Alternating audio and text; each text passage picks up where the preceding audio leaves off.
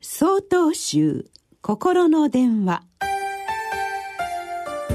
今週は「忍の徳」と題して新潟県西明寺佐藤道春さんのお話です。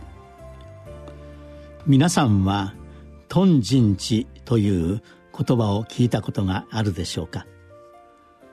頓とは限りない欲望で人とは怒りです。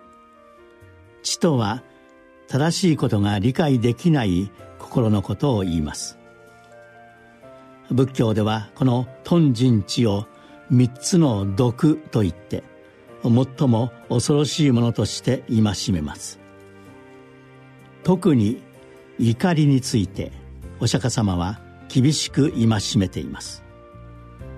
どんなことが起きても決して腹を立てたり恨みや憎しみを起こして悪口を言ったりしてはならない。腹を立ててしまうとこれまで築き上げてきた徳も一息に消し去られさらには社会にまで悪影響が及ぶと諭されます。怒りは心にも体にもそして周りの環境にも毒なのです。では怒りはどのようにすれば起きなくなるのでしょうか？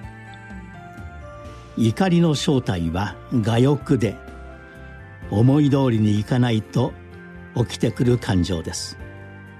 ならばこの我欲を消し去ってしまえば怒りは消えていくはずです。そしてこの我欲を消し去る術が「忍ぶ」という文字で忍なのです。これは今起きている現象を認め受け入れることです。仏教では忍を怒りの大義語として位置づけます。良寛様は災難の時は災難に遭うがよろしく候。病む時は病むがよろしく候。死ぬ時は死ぬがよろしく候と友人に書簡をしたためました。これはお釈迦様の説かれた忍の教えを噛み砕いて伝えたものです。ですがこれは何でも我慢して受け入れればよい何でも我慢して耐え忍べばよいということではありません。怒らず真実をありのままに受け入れた時初めて真の解決策への扉が開かれるという意味なのです。これを忍の徳と言います。曹洞宗の一番大切な教えは座禅です。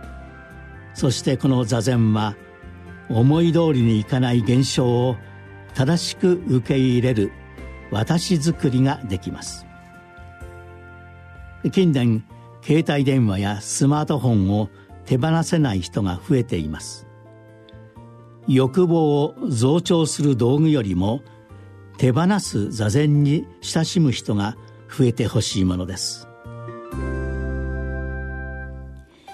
6月18日よりお話が変わります。